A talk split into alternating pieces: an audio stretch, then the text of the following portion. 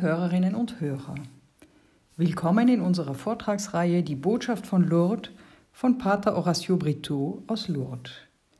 Wir befinden uns in dem Modul Die Botschaft von Lourdes im Licht des Evangeliums, vorgetragen von Adelheid Gemmingen. Heute folgen wir dem zweiten Kapitel, die dritte Erscheinung, die ersten Worte. Am Donnerstag, den 18. Februar 1858, begibt sich Bernadette zum dritten Mal und für sie ganz unverhofft zur Grotte. Bernadettes Eltern hatten ihr nach der zweiten Erscheinung, die am Sonntag, dem 14. Februar war, ausdrücklich untersagt, zur Grotte zurückzukehren, und Bernadette hatte sich nicht vorstellen können, ungehorsam sein zu können. Jedoch ändert ein unerwartetes Ereignis die Situation. Von Neugier getrieben, verlangt Frau Millet, die bei der Mutter von Bernadette die Wäsche macht, um etwas Geld zu verdienen, von Frau Soubirou Bernadette zur Grotte begleiten zu dürfen. Jeanne-Marie Millet und Antoinette Perret begleiten also Bernadette, als sie die Dame morgens um 5.30 Uhr wieder trifft. Alles war in alle Einzelheiten organisiert. Man kommt mit einer Kerze, aber auch mit einer Tinte und einem Bogen Papier und hat auch nicht vergessen, Bernadette einen hübschen Satz in ihrem Dialekt beizubringen, damit sie die Dame nach ihrem Namen fragen kann. Das ist ja das eigentliche Ziel der Unternehmung. Sie wollen erfahren, wer die geheimnisvolle Besucherin ist. Sobald sie ankommt, kniet Bernadette nieder, macht das Kreuzzeichen mit großer Andacht, so wie sie es gelernt hat, und fängt an, den Rosenkranz zu beten. Bald darauf sagt sie, da ist sie, und setzt ihr Gebet fort, als ob nichts gewesen wäre. Am Ende ihrer Meditation steht Bernadette auf. Frau Millet und Frau Perret verstehen, dass der Moment gekommen ist. Sie reichen Bernadette das Blatt und die Feder, die sie gerade frisch ins Tintenfass eingetaucht haben. Das Kind weiß, was es jetzt zu tun hat, denn sie haben vorher ja alles ganz genau einstudiert. Bernadette hält, wie vereinbart, der Dame das Schreibzeug hin und sagt ihren auswendig gelernten Satz auf, an den sie sich nur mit Mühe erinnert. Madame, hätten Sie die Güte, mir Ihren Namen aufzuschreiben? Als Antwort und mit einer großen Sanftheit lächelt die Dame, dann macht sie Bernadette ein Zeichen und lädt sie ein, in die Grotte zu kommen. In der Grotte angekommen, sieht Bernadette, dass die Dame sie mit ihrem freundlichen Lächeln empfängt. Dann sagt die Dame mit überraschender Schlichtheit zu Bernadette, das ist nicht nötig. Nach der Erscheinung fragen die beiden Frauen ihre Botin, ob sie womöglich die Ursache für diesen Misserfolg waren. Das Mädchen beruhigt sie sofort und sagt, nein, nein, die Dame sah sie auch an. Die von Frau Millet und Antoinette Perret organisierte Expedition ist getrieben von Neugier. Sie wollen den Namen der Dame erfahren. Ihr Einfallsreichtum hilft ihnen für alle Fälle gewappnet zu sein. Nichts soll ihnen entgehen. Der Plan Gottes ist ein anderer. Der Herr will, dass wir mit ihm ein Vertrauensverhältnis eingehen. Er möchte, dass wir ihm durch Hören begegnen. Diese Erkenntnis hilft uns, den Sinn der Antwort der Dame an Bernadette zu verstehen. Es ist nicht notwendig, das, was ich Ihnen zu sagen habe, aufzuschreiben. Maria legt besonderen Wert auf die Bedeutung des Wortes. In ihrer Menschlichkeit sind Maria und Bernadette dazu aufgerufen, ihre Beziehung zunächst über das Wort aufzubauen. Es ist in der Tat das Gegebene oder das Gesprochene und das empfangene oder gehörte Wort, das den Dialog zweier Personen nährt. Doch dieser Wortwechsel steht für einen tieferen und entscheidenden Dialog. Er weist auf das Gespräch zwischen Gott, dem Schöpfer, und dem Menschen, seinem Geschöpf, hin. Durch das Wort Gottes wurde alles geschaffen. Deshalb ist Gottes erste Aufforderung an den Menschen, das Zuhören. Im Licht dieser Erkenntnis und durch eine beeindruckende Katechese gibt Maria also zu verstehen, dass sie nichts hinzufügen oder beseitigen will von dem, was in der Schrift, dem Wort Gottes, dem Evangelium geschrieben steht. Maria machte aus ihrem Herzen einen Schrein, in dem sie alles aufnimmt, behält und meditiert. Sie, die zu dem Engel gesagt hatte, mir geschehe nach deinem Wort, wie wir in Lukas 1, Vers 38 nachlesen. Maria bewahrt das Wort nicht nur in ihrem Herzen, sondern sie gibt es an Bernadette weiter, die dadurch sehr konkret an der ersten aller Glaubenserfahrungen teilnimmt. Das so direkt empfangene Wort ermutigt Bernadette wiederum, einen neuen Weg einzuschlagen. Es geht zunächst darum, den anderen durch sein Wort in sein Leben einzulassen. Im Evangelium, wenn Jesus auf hartherzige Menschen trifft, kann er nicht sprechen. Der Empfang des Wortes setzt schon den Anfang einer Bekehrung voraus. Für Bernadette, die weder lesen noch schreiben kann, ist schon die Tatsache, dass der Dialog auf dem Niveau des gesprochenen Wortes stattfindet, eine Befreiung. Die Dame gibt ihr das Beste von sich. So kann auch Bernadette wiederum das Beste von sich geben, ihr Vertrauen. Sie bringt es in die Begegnung ein, die Begegnung kann stattfinden.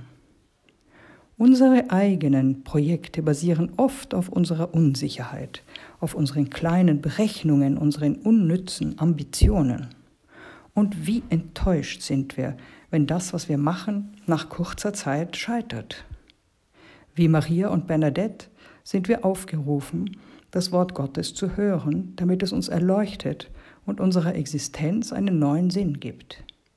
Nur im Vertrauen, das manchmal schmerzhaft sein kann, gelingt es uns, aus uns selbst herauszugehen und uns der wirklichen Begegnung mit Gott und mit unseren Schwestern und Brüdern zu öffnen. Diese Begegnung wird erst durch Selbstverleugnung möglich. Bernadette hat gerade zum ersten Mal die Stimme der Dame gehört und sie gebeten, alles, was sie ihr anvertrauen will, aufzuschreiben. Das ist nicht nötig.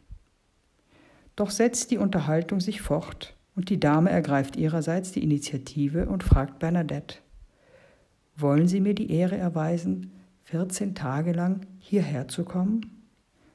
Nachdem Bernadette darauf geantwortet hat, geht die Dame noch weiter und sagt, ich verspreche nicht, Sie in dieser Welt glücklich zu machen, wohl aber in der anderen. Das sind die drei aufeinanderfolgenden Sätze von Maria am Tag der dritten Erscheinung, im ersten Dialog mit Bernadette. Das ist nicht nötig. Wollen Sie mir die Ehre erweisen, 14 Tage lang hierher zu kommen? Ich verspreche nicht, Sie in dieser Welt glücklich zu machen, wohl aber in der anderen. Die Bitte von Maria, 14 Tage lang hierher zu kommen, spielt sich auf der Vertrauensebene ab. Sie nennt keine Details, und verpflichtet sich auch nicht, zu den von ihr vorgeschlagenen Verabredungen zu kommen. Muss man in diesem Zusammenhang nicht an die Berufung Abrahams denken, den Vater der Gläubigen, dem der Herr nur gesagt hatte, zieh weg aus deinem Land, von deiner Verwandtschaft und aus deinem Vaterhaus in das Land, das ich dir zeigen werde. Genesis 12, Vers 1. Abraham ging, wie der Herr es ihm gesagt hatte. Jesu Worte, mit denen er seine Jünger beruft, führen auch darauf zurück. Kommt und seht. Johannes 1, Vers 39. Ziel ist es, ein Vertrauensverhältnis aufzubauen, wie es einen Jünger auszeichnet, weil Vertrauen die Voraussetzung für die Glaubenserfahrung ist. Das, was von Bernadette gefordert wurde, ist nicht schwierig, aber es verlangt ein konkretes Handeln. Wenn auch es etwas Schlichtes, jedoch Geheimnisvolles ist, wird es eine positive Antwort verlangen.